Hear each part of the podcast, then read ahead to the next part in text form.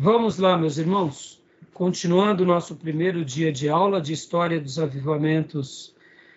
Uh, agora é a parte B, nossas aulas são gravadas. Então, Pastor Johnny, uh, o senhor tinha me feito uma pergunta, qual era mesmo? Justamente, eu acabei não pegando o momento que o senhor estava explicando a respeito do, do Brasil, se houve ou não algum avivamento aqui. É, então, deixa eu dar uma síntese. Segundo as opiniões de vários pastores, não há uma definição propriamente dita. Uns vão dizer que sim, outros, e pelo menos pelo que eu vi, a grande maioria vai dizer que não. Como nação, não houve um avivamento. Mas é quase que consenso de todos esses dizendo o seguinte: que houveram focos de avivamento, focos poderosos em cidades, em denominações e entre grupos. Então, assim, o consenso geral é que o Brasil teve focos de avivamentos em várias cidades, em várias denominações, e o pastor Enéas Tonini, o Rego do Nascimento, são instrumentos de Deus, inclusive entre os históricos. Eles foram canais de Deus entre os históricos. E aí a gente vai ter também entre as outras denominações algo bem parecido. Então o consenso é esse. Não há uma, uma, uma definição propriamente dita. Sim, houve avivamento. Não, não houve. Mas o consenso é, houve focos. Então, a minha opinião está dentro dessa terceira premissa mesmo, que houve focos poderosos de avivamento, tá bom? Mas durante esse curso nós estaremos estudando várias opiniões e a gente vai aprender com todas elas. E como eu tinha dito no módulo anterior, irmãos, a gente tem que ser muito complacente, porque olha o nosso país, o tamanho dele e a população dele. Nós somos praticamente um continente. Então não tem como a gente, por exemplo, se igualar a outros países, como Israel, por exemplo. O próprio, a própria nação de Israel território deles é do tamanho do Sergipe.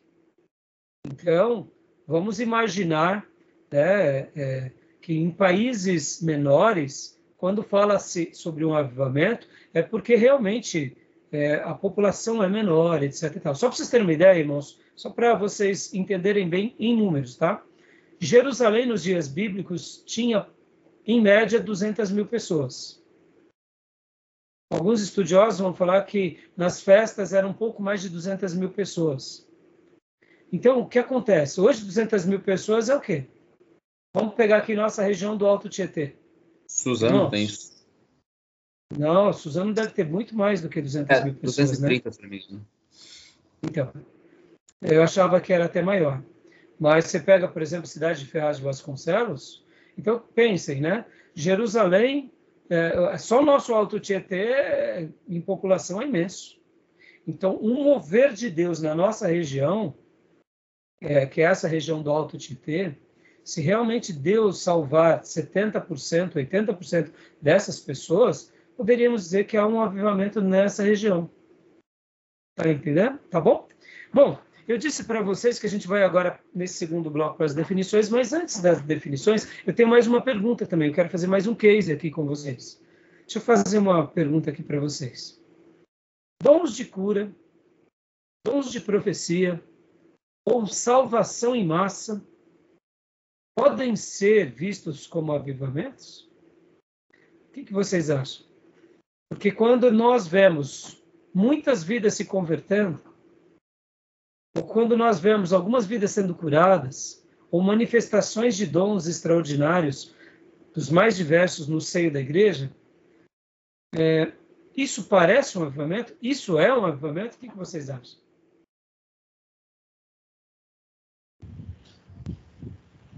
Bom, pastor, particularmente, eu acredito que qualquer ação do Espírito Santo é, a respeito dos dons, a, a respeito da conversão. É, eu acredito sim ser um avivamento, a manifestação do Espírito, né? É claro que os dons, né? Ele, como está escrito na Bíblia, ele tem que ser para edificação da, da, igreja, né? Não de maneira, né, displicente. Acredito que há muita carnalidade no, no meio disso tudo aí, mas de uma forma genuína e verdadeira, eu acredito sim que é um avivamento, as manifestações do Espírito Santo, na, na minha opinião, sem dúvida, para efeito de restauração, para efeito de avivamento espiritual, é sim um avivamento.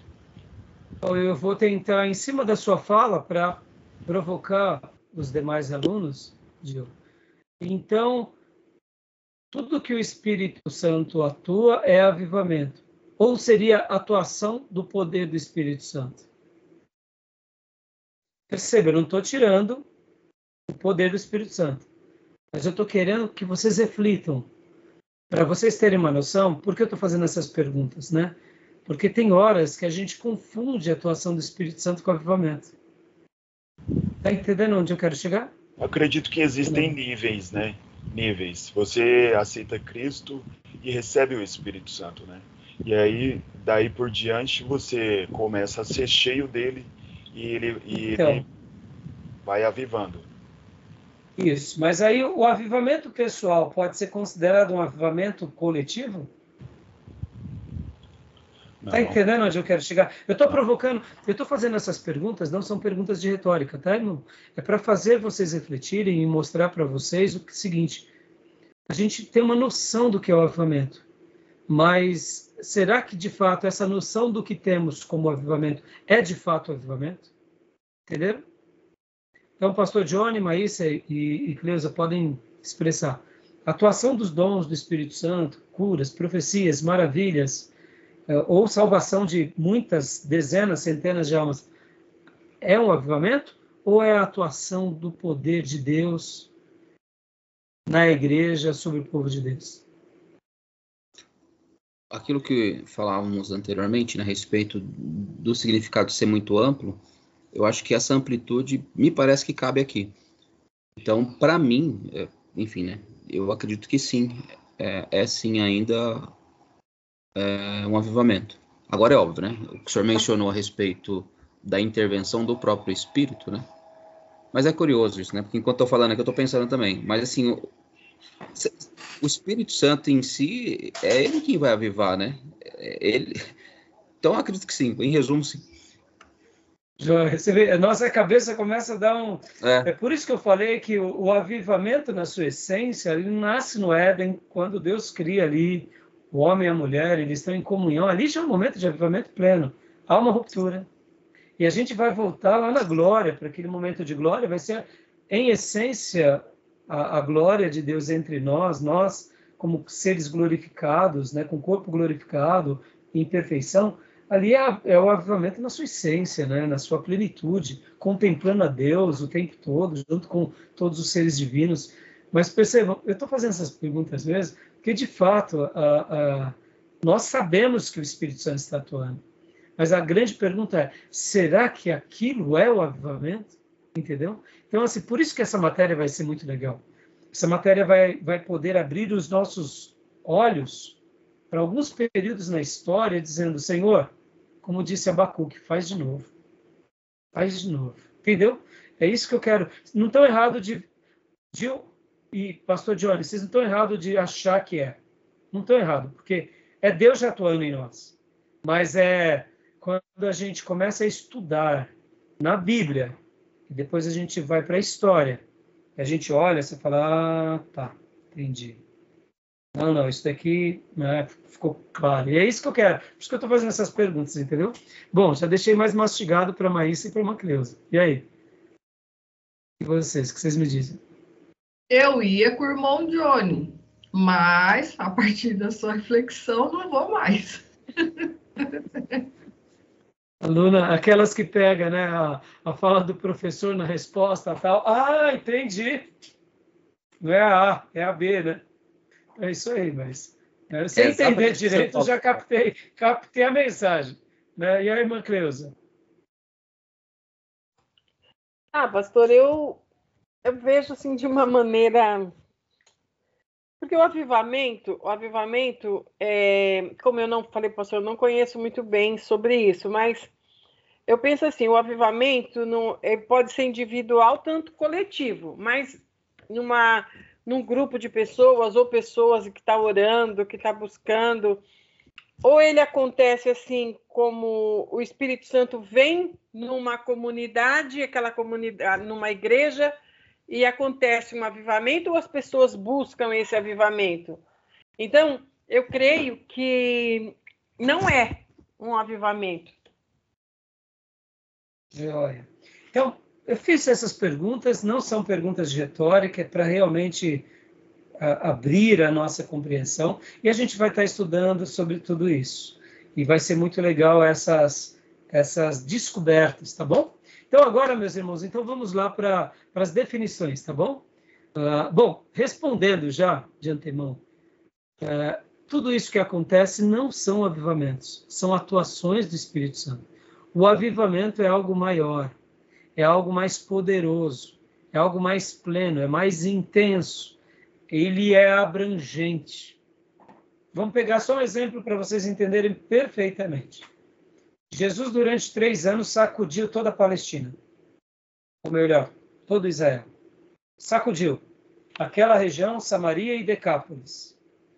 Foi um mover de Deus maravilhoso, como Flávio, inclusive, disse na multiplicação dos pães na região da, onde era dos gentios, uma das multiplicações dos pães. Ou seja, houve um sacudir na estrutura daquele povo, houve uma, um sacudir na estrutura dos religiosos, tanto fariseus, saduceus, escribas, ou seja, sacerdotes levitas, da família herodiana, do, da, da guarda pretoriana, dos romanos, ou seja, daqueles que dominavam politicamente. Houve um, um rebuliço, enquanto o Messias estava naqueles dias pregando e realizando o ministério, era notório que ele fazia. Os seus feitos chegavam em todo lugar. No entanto, depois da sua morte, depois da sua ressurreição, há algo que é inenarrável, que é a vinda do Espírito Santo. Aqueles doze líderes, com aquela pequenina comunidade, sacudiram aquela nação.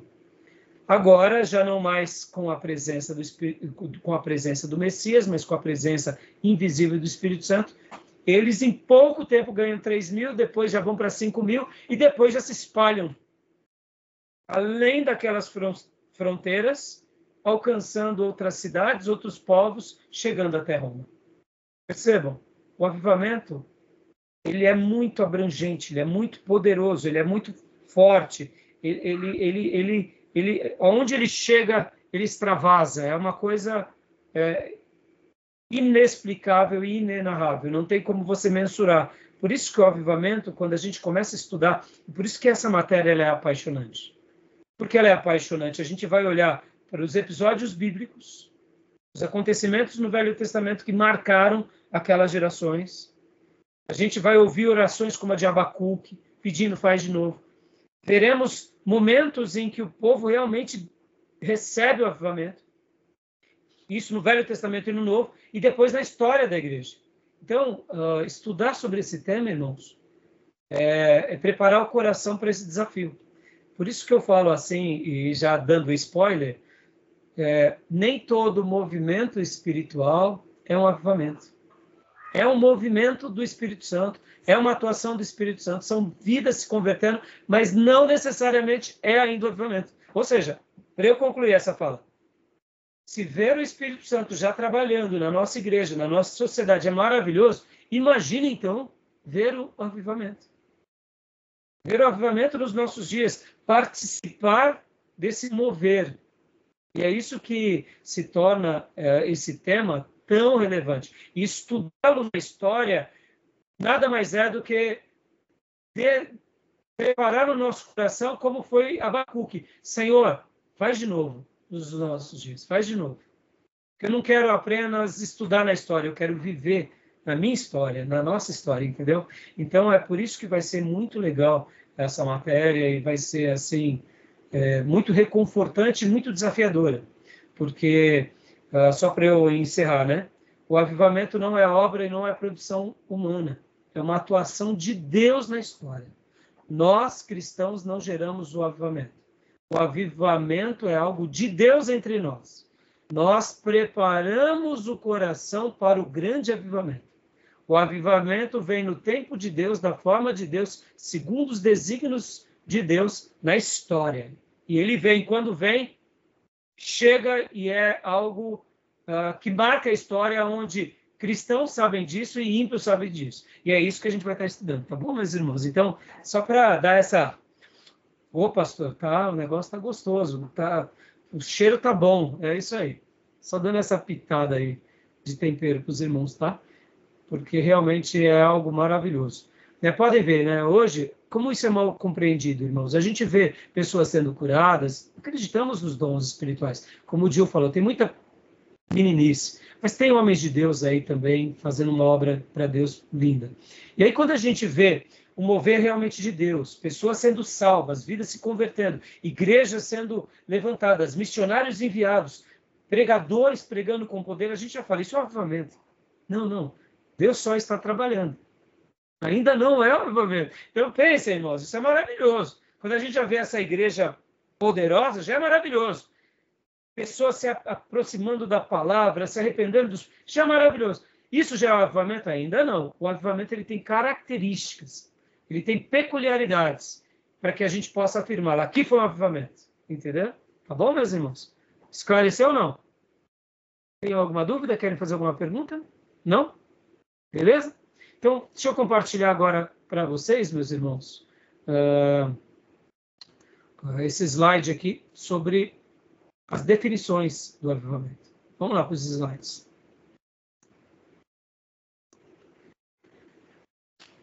Quem quer ler para nós, por gentileza? Definição de avivamento. Podem ler para nós, por favor? Leio sim. O significado bíblico do termo avivamento. No Antigo Testamento, o verbo hebraico ya, né? Acho que é ya, avivar, tem o significado primário de preservar ou manter vivo. Porém, avivar não significa somente preservar ou manter vivo, mas também purificar, corrigir e livrar do mal. Esta é uma consequência natural em toda vez que Deus aviva. Na história de cada avivamento, dentro ou fora da Bíblia, lemos que Deus purifica, livra do mal e do pecado tira a escória e as coisas que estavam impedindo o progresso da causa. Olha que interessante, né? Dentro dessa, dessa definição, percebam como o termo ele é rico. Por isso que há pouco, quando eu fiz esse case com vocês, perguntando sobre as manifestações de poder, de salvação, de cura, de conversão, se isso é avivamento, a gente acaba se confundindo porque a gente está vendo o Espírito Santo agir. Ora, se o Espírito Santo está agindo, é avivamento. Não, aí é onde entram as terminologias. Dentro do conceito e da doutrina, e dentro dessas definições que agora a gente vai estar começando a trabalhar, nesse primeiro momento, nós estaremos trabalhando da teologia do avivamento.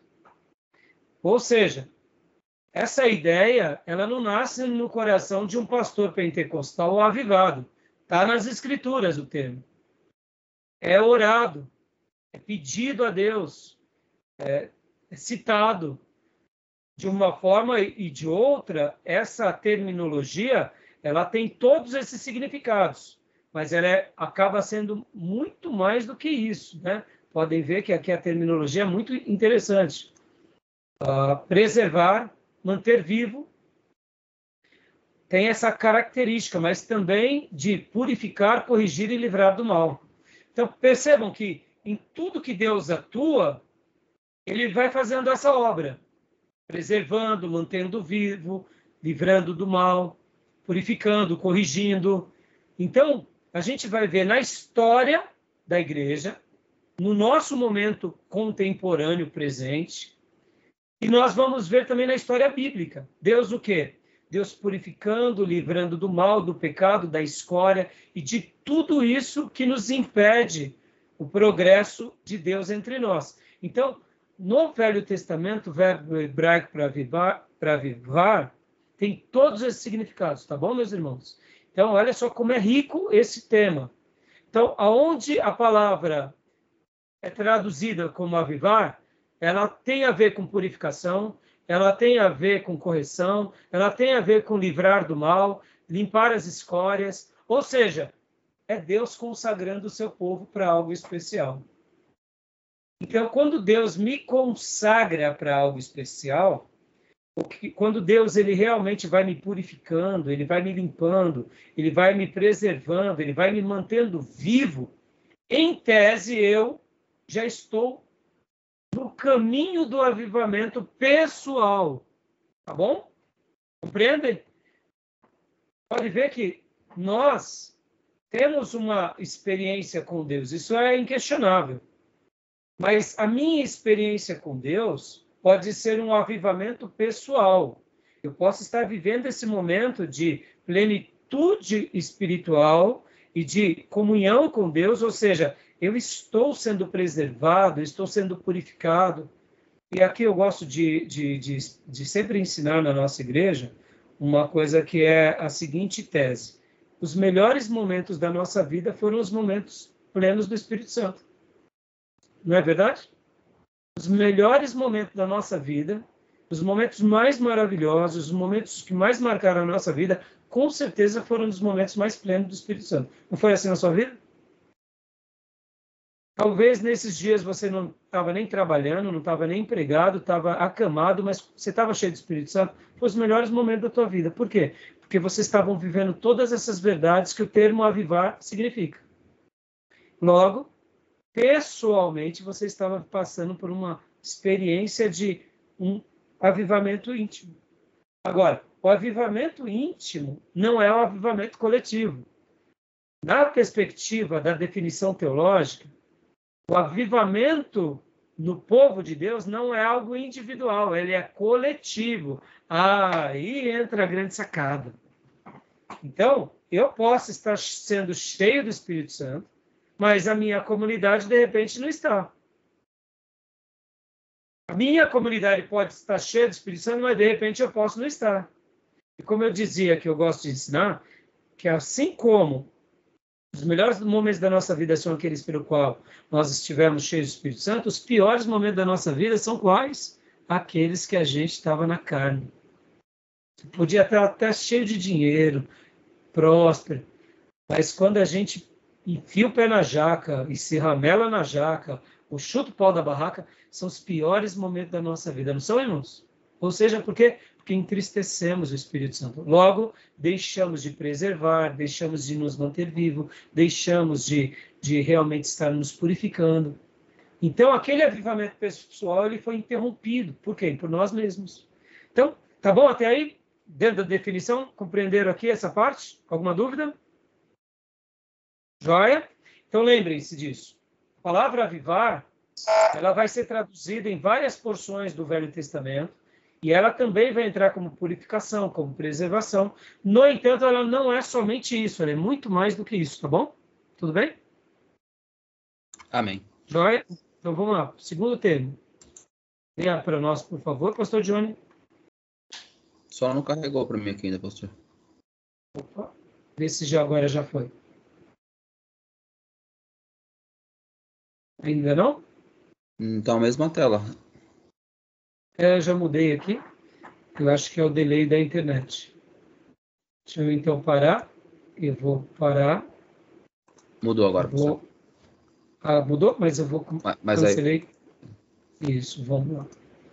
Pronto. Pode ler para nós, por favor, pastor? Esperar carregar aqui. Foi.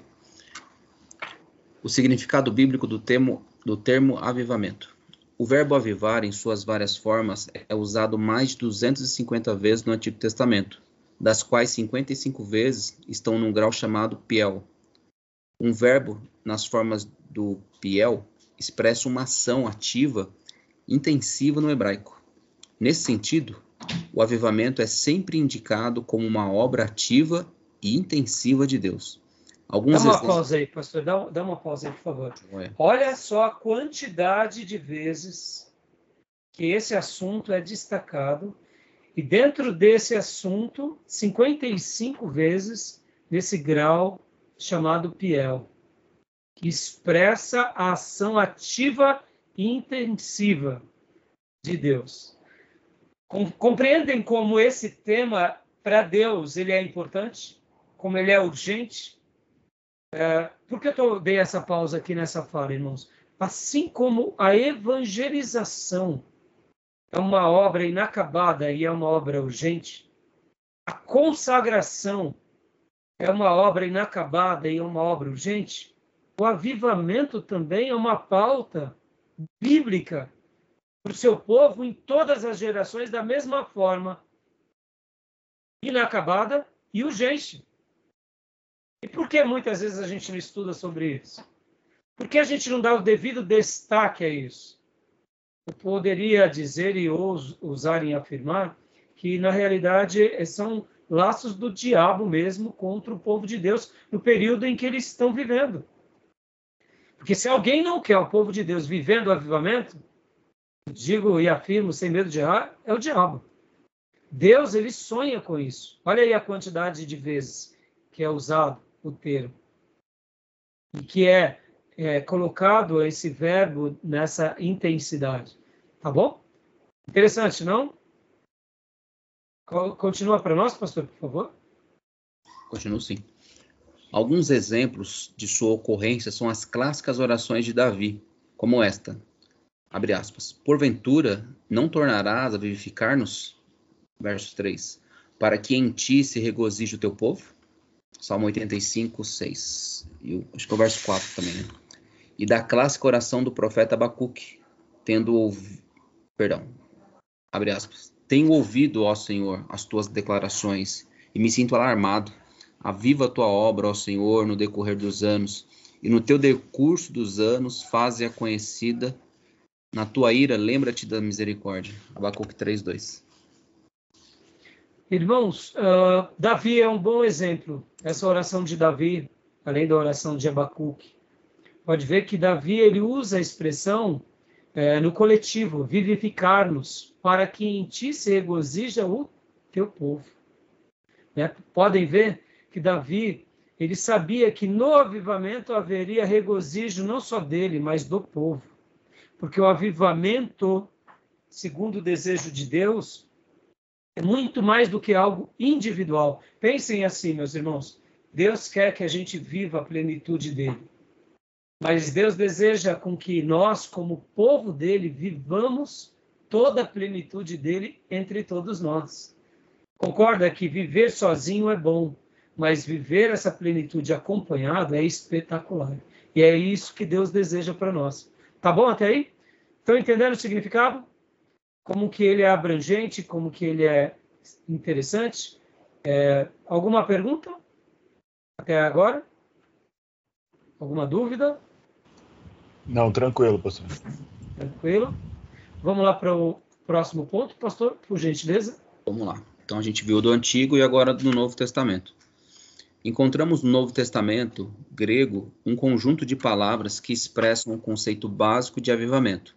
São elas: Egério, anas, Anastasso, anas, Anazoi e Ana. Jesus, hein? Anacaiono. É, an... Anacaino, né? Perdão. Anacaino. Outras palavras gregas comparam o avivamento ao reacender de uma chama que se apaga aos poucos, é, conforme Anasopireu em 2 Timóteo 1,6, ou uma planta que lança novos brotos e floresce novamente, segundo Anafalo em Filipenses 4,10. Olha só que interessante. Então, no grego, vai dar agora uma nova compreensão. É, é o reacender de uma chama ou, ou lançar novos brotos daquela árvore ou florescer novamente. Então perceba como que a amplitude dessas definições mostram que o avivamento ele é algo tanto pessoal como agora ele deve ser lido de forma coletiva. Porque percebam, na nossa vida, quando nós nos convertemos, na realidade, e quando nós nos mantemos cheios do Espírito Santo, a chama não se apaga ou se ela estava se apagando e ainda estava quase se apagando, agora vem o Senhor e nos restaura, é a chama que é restaurada. Ou, na semelhança de, de um servo de Deus também que passou por uma aprovação, como Paulo ou como Pedro, e aquela planta praticamente tinha sido cortada, mas de repente vem no, novos brotos e ela passa a florescer novamente. Então perceba que é algo individual, sim, mas o Novo Testamento faz essa compreensão para mostrar que isso também pode acontecer no indivíduo, mas pode acontecer também no coletivo. Vamos pegar um exemplo aqui, irmãos? Um exemplo bem simples e bem objetivo. A igreja de Corinto. Era uma igreja poderosa, grande, virtuosa, mas que de repente a chama foi se apagando. E aí vem Paulo e ateia fogo novamente. E qual que é o grande exemplo das igrejas do Novo Testamento que perderam o primeiro amor. Lembra? Qual era a igreja? Efésios. Igreja dos Efésios. Lembra-te de onde caíste. Ele deixou o quê? O primeiro amor. Então, perceba, ao mesmo tempo, isso é uma verdade tanto pessoal quanto coletiva. Dentro das igrejas do Apocalipse, o Senhor ele estava à porta batendo para que ele entrasse de novo na igreja de Laodiceia. Eis que eu estou à porta e bato. Não é isso? Se alguém ouvir a minha voz, abrirá. Eu entrarei, cearei com ele e ele comigo, não é isso? O que, que estava acontecendo nessa igreja, irmãos? Que, que vocês acham que estava acontecendo na igreja de Laodiceia? Mornidão. Aqui o texto ele é muito forte, eis que eu estou à porta e bato. Se alguém ouvir a minha voz e abrir a porta, entrarei e cearei com ele e ele comigo. Ou seja, é uma igreja que escolheu ser morna. É uma igreja que deixou Jesus para fora dela. Então perceba que esse texto do Novo Testamento, que determina aqui é, é, os conceitos de avivamento, tem a ver com que com esses princípios do broto, de florescer novamente, de lançar novos brotos, ou seja, também de reacender uma chama que se apaga aos poucos. Então, aqui pode ser tanto individual quanto principalmente coletivo. A gente vai estar aprendendo aqui, irmãos, que a, a, a doutrina do avivamento ela tem essa premissa de ser uma doutrina coletiva, muito mais do que individual. O avivamento pode acontecer individualmente, mas o propósito de Deus é que todos sejam avivados. Logo, o avivamento ele aconteça de forma coletiva, tá bom? Então vamos lá. Alguma dúvida até, até aqui? Tudo bem até então? Tranquilo? Tudo bem. Então vamos lá. Continuando. Agora, leia para nós, pastor Johnny, por gentileza. O pastor não carregou para mim ainda. Não? Tá a mesma então, tela ainda. É, ele está mudando aqui, eu acho que está um delay, né? É, para algum outro irmão já carregou? Mudou, pastor. Mudou? Então pode ler, pastor Jânio, por favor. No Novo Testamento, uh, no Novo Testamento grego, as palavras supracitadas aparecem num contexto de avivamento, apenas sete vezes, embora a ideia básica de avivamento seja sugerida com mais frequência. Uma possível explicação para o uso escasso dos termos em comparação ao Antigo Testamento é que o Novo cobre apenas uma geração, durante a qual a igreja cristã desfrutou, na maior parte do tempo, um grau incomum de vida espiritual. Então é uma explicação do autor que fez esse, do pastor que fez esse, esse slide. Eu acho que foi bem coerente, mas deixa eu fazer aqui uma outra afirmação. Eu deduzo, eu deduzo que também uh, o estilo de vida e a maneira em que eles viviam era de tamanha grandeza que não é que, uh, me entendam, vou dar uma definição aqui, talvez um pouco forte, mas o Novo Testamento, é, assim como eles eram a evangelização em essência, eles eram a obra missionária em essência, o Novo Testamento, na sua grande maioria das, dos acontecimentos, eles estão vivendo também, na sua uma, uma boa quantidade dos seus episódios, num momento de grande avivamento. Então era algo, eu diria, que já fazia parte é, do, do dia a dia deles. Quer ver um outro exemplo com relação a isso, irmãos? Quantas vezes nós vemos a, a igreja do Novo Testamento reunindo e adorando a Deus? Em, em, em adoração fervorosa. Como fez Josafá, por exemplo. Como fazia Davi. Quantas vezes a gente vê isso no Novo Testamento? Eu lembro de Atos, né? Quando os irmãos estavam reunidos e Pedro estava preso, inclusive. Ali me pareceu um momento de grande fervor em oração.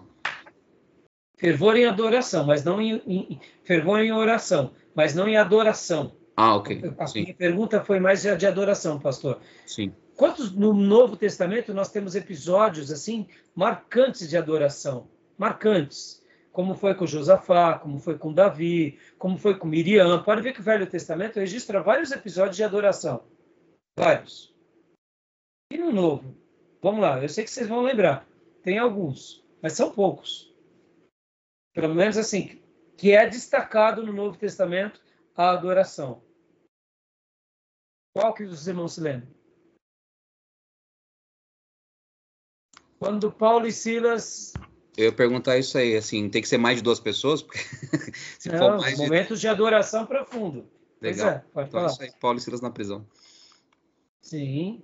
O momento que o pastor citou há pouco de oração fervorosa, deduzimos que tinha adoração. Oração. Mas vamos lá. Lembram da ceia? Quando Jesus acaba de fazer a ceia? Em um dos evangelhos diz que cantando eles saíram para o monte da, das oliveiras. Lembram disso? Ficou lembrar agora? É, um- é uma breve frase. Depois que eles estão ali fazendo a ceia, etc. e tal, eles saem daquele cenáculo e cantando eles vão em direção ao Monte das Oliveiras. Puxa, pastor, mas o que, que eles cantavam? Eles estavam cantando, adorando. Tiveram aquele momento maravilhoso com o Mestre. E para você entender bem esse momento maravilhoso da última ceia, metade do livro de João foi a última ceia. Se você notar, nos evangelhos, os três primeiros evangelhos, eles mencionam a ceia e eles mencionam apenas alguns cortes ali da ceia. Mas quando nós, se nós queremos entender a reunião da ceia na sua essência, quem registrou mais foi João. Por exemplo, irmãos, quando a gente pega o evangelho de João, quase metade do evangelho de João foi no episódio da ceia. O lava-pés, João 14, quando ele fala do Espírito Santo, João 15, quando fala da videira, João 16, quando fala do consolador, a oração sacerdotal, tudo isso foi no cenáculo ali com a ceia. Quando você pega o Evangelho de João, como eu disse, metade dele praticamente foi na ceia. Ou seja, os apóstolos foram presenteados, mas só João registra. Então, logo depois dessa reunião maravilhosa, onde eles estão ali, onde é destacado o traidor, eles saem e ali eles descobrem que era o traidor, e de repente Jesus deixa ali a nova aliança. Depois de tudo isso, eles saem e cantando vão ao monte, ou seja, é um momento de adoração. Vem cá. Então, citei dois episódios, temos também um outro episódio de Paulo fazendo ali um hino eh, nas suas cartas. Temos, irmãos, no Novo Testamento tem pouquinho adoração como coletividade. Reunião, como foi Josafá. Agora eu pergunto, na sua essência, só foram esses momentos de adoração no Novo Testamento? Não. O Novo Testamento era repleto de adoração o tempo todo. Quando um paralítico era curado, quando Lázaro ressuscitou, o que, que o texto sagrado diz? Que a multidão louvava a Deus. Ou seja, havia adoração o tempo todo no Novo Testamento. Não havia aquele momento litúrgico, como foi com Davi, como foi com Josafá. Mas a adoração era em tempo real, eram pelas palavras, eram pelos, pelas palavras de cada um que ouvia, que via, que louvava e glorificava a Deus. Ou seja, era mais do que uma liturgia pré-estabelecida. Então perceba, assim como no Novo Testamento não tem muita palavra adoração, pode ver que Jesus com a mulher samaritana, ô oh, meus irmãos, quer uma coisa mais maravilhosa do que aquilo? Jesus procura verdadeiros adoradores, encontra uma samaritana que ela se torna adoradora. Jesus vai lá para Samaria, muitos também se convertem. Quer momento de adoração maior do que esse? Estão entendendo? Então, no Novo Testamento não tem tanto a palavra avivamento, mas eles estão vivendo o tempo todo em ebulição de avivamento, em renovo, em restauração, em graça, em purificação. Então, o avivamento está presente no Novo Testamento abundantemente. Faltam palavras, mas sobram essências. Tá bom? A própria igreja de, de, do Novo Testamento vai demonstrar isso. Tá joia? Tudo bem até aí? Tranquilo? Alguma pergunta, meus irmãos? Alguma pergunta? Não? Joia. Não, não. Então vamos ler mais um slide. Aqui, ó, leia só apenas uh, uh, o, o que não é avivamento bíblico. Leia essas duas partes para nós, para eu parar o slide e abrir o terceiro módulo. Joia. O que não é, então, avivamento bíblico? Antes de falarmos sobre avivamento bíblico propriamente dito, acreditamos ser de grande ajuda uma abordagem, mesmo que rápida, do que não é o padrão bíblico de avivamento o reverendo Hernandes Dias Lopes, em seu livro Avivamento Urgente, apresenta sete interessantes razões sobre o que não deve ser entendido como avivamento de verdade. Joia! E aqui deixa eu dar uma pausa. É. Irmão, para a gente continuar compreendendo sobre avivamento, a gente tem que primeiro saber o que não é o avivamento. Parece, parece redundante essa ideia, mas ela não é. Ela é importante porque eu, no primeiro bloco eu fiz algumas perguntas para vocês. No segundo bloco eu iniciei esse bloco fazendo outras perguntas. Tem horas que nós vemos um movimento de cura, um movimento de evangelismo, nós nos alegramos vendo, vemos vidas sendo perdoadas, vendo pessoas confessando seus pecados, nós já olhamos, é um avivamento. Não, pode não ser ainda um avivamento, pode ser que seja já o começo dele, mas é a atuação do Espírito Santo. Eu não estou aqui desprezando o trabalhar do Espírito Santo, oh, meus irmãos, longe disso. Ver um pecador se arrepender, ver uma pessoa confessar a Jesus, como o meu papai fez agora, mês passado, dia 21. Oh, meu Deus, isso é atuação do Espírito Santo na sua essência. Ver uma pessoa se batizar, ver uma pessoa renunciar ao pecado, é, isso é atuação do Espírito Santo. Então, toda atuação do Espírito Santo, a gente tem que se alegrar, temos que glorificar a Deus e temos que celebrar a Ele. No entanto, isso não significa que seja o avivamento. Então, agora, nessa síntese do reverendo Hernandes Dias Lopes, a gente vai entender um pouco o que ele não é. Porque depois que a gente tirar o que ele não é, aí a gente vai mergulhar no que de fato é. Porque podem ver, irmãos, uma outra coisa para a gente finalizar esse bloco. Quando a gente vê uma igreja que ora muito, a gente fala: esse povo é avivado. É uma igreja que ora muito, não tenha dúvida. Mas uh, podemos dizer que aquela igreja ela, ela, ela é uma igreja avivada porque ela ora muito? A gente poderia dizer sim que ela é avivada porque ela tem esse despertar a oração. E isso é maravilhoso e vocês sabem muito bem como é difícil é, ter uma igreja que ora e ora muito. Qualquer coisa atrapalha a vida de oração da igreja. A gente deixar a igreja redondinha com as suas práticas de oração, a gente gasta muito trabalho, muita persistência, é sempre fazendo várias correções, nós mesmos sendo exemplos, ou seja, somos crentes avivados, uma comunidade avivada é uma comunidade avivada, mas nós achamos o seguinte: se orar muito, o avivamento vem. É, se orar muito, eu vou ser um crente cheio do Espírito Santo, nós seremos cheios do Espírito Santo. Agora, será que se orar muito, o avivamento vem? Se será que eu, se eu me consagrar muito, o avivamento vem? Então, agora a gente vai entrar nesse último bloco para tentar entender o que não é avivamento, e aí a gente vai realmente depois, né, na próxima aula, a gente vai estar mergulhando dentro desse tema tão importante. Porque, irmãos, não estou aqui, como eu disse, irmãos, ó, ver um profeta Jeremias pregar para um povo desviado é maravilhoso. Saber que um homem de Deus foi tão corajoso quanto Jeremias. Ver um pastor como Billy Graham sair ao mundo e durante mais de 50 anos, cinco décadas, sair pregando em todos os continentes, em milhares de nações e vendo vidas se converter, isso é maravilhoso. Eu não estou querendo desprezar a atuação de Deus.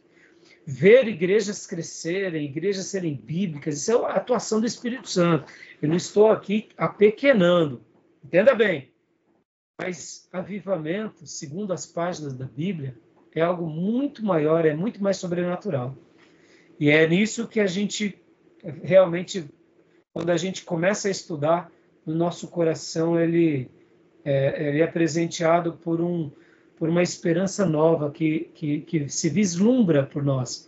Por isso que eu, eu gosto sempre de orar com a nossa igreja para que Deus derrame avivamento. Deus, derrama o teu avivamento. Deus, derrama o teu avivamento. Porque como a gente estuda esse tema esporadicamente, ah, os irmãos eles vão entendendo como que o avivamento ele é muito mais do que uma igreja fervorosa. O avivamento ele é muito mais do que um grupo que ora, jeju, jejua e se consagra. Esse grupo é consagrado, esse grupo podemos até dizê-lo que ele é avivado, mas avivamento é muito mais, tá bom? Beleza, meus irmãos? Tranquilo? Vamos dar pausa e vamos entrar no terceiro módulo? Bloco? Vamos? Alguma pergunta? Não. Não? Então, vou parar aqui a gravação, tá bom?